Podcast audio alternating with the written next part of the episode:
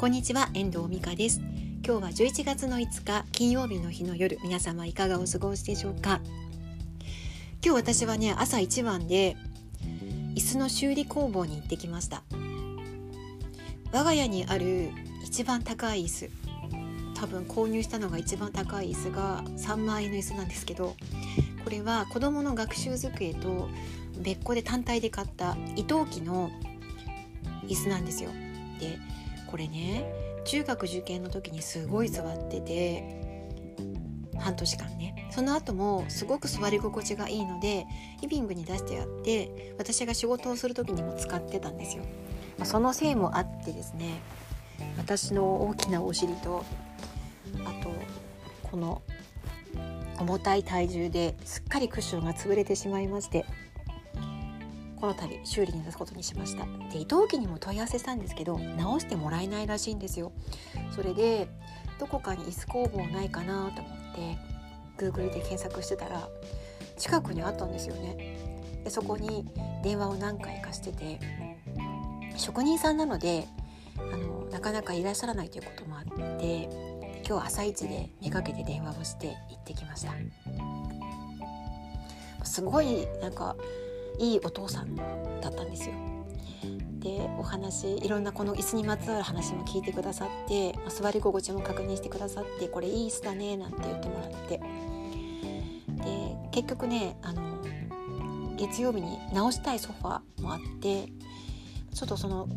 このソファーが、まあ、価値があるものだったら直したいなと思ってたし、まあ、買い替えた方が良ければ買い替えようと思ってたんですけどなんかそんな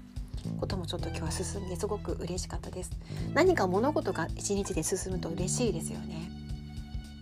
そのことでねちょうど昨日お問い合わせがあったんですね。で締め切りが間近の原稿があってちょっとお手伝いいただけませんか？ということであったんですよ。で私ちょっと仕事が忙しかったのでどうしようかなお引き受けするのもどうしようかなと思ったんですけどまあなんか昨日お問い合わせがあって10日締め切りって言ってたので意外と大変かもなと思ってなんか気になったのでお電話してみたんですね。そしたらすごい喜んでくださって私がこの忙しいさなかにできる範囲のことということであのお話を伺ってどんな風にそれを書いてたらいいのかっていうアドバイスとあとできた原稿を確認しますよって直したりしますよってことでお話しさせていただいてたら、まあ、すごく喜んでいただけたので、まあ、今日明日で書いて明日かな？明日の夜にはあの原稿を送っていただけるということだったので、まあ、そこからまた仕事がちょっと入ってくるんですけど、まあ、なんかすごく喜んでくださったんですね。まだ仕上げてないから分かんないけどね。なんかそういうことも思うとやっぱり自分のこの悩んでることだったりとか解決したいことがねクリアになるとすごく嬉しいじゃないですか。なのでなんか今ちょうど私も悩んでることがあってですね、まあ、それはあの自分のなんか発信の仕方？この間からなんか発信がしたいってずっと思ってるんですけどなかなかちょっと形にならなくて悩んでいるんですよ。でなんかねいろいろ思っているんですけど、まあ、やってみることが一番大事なのかなと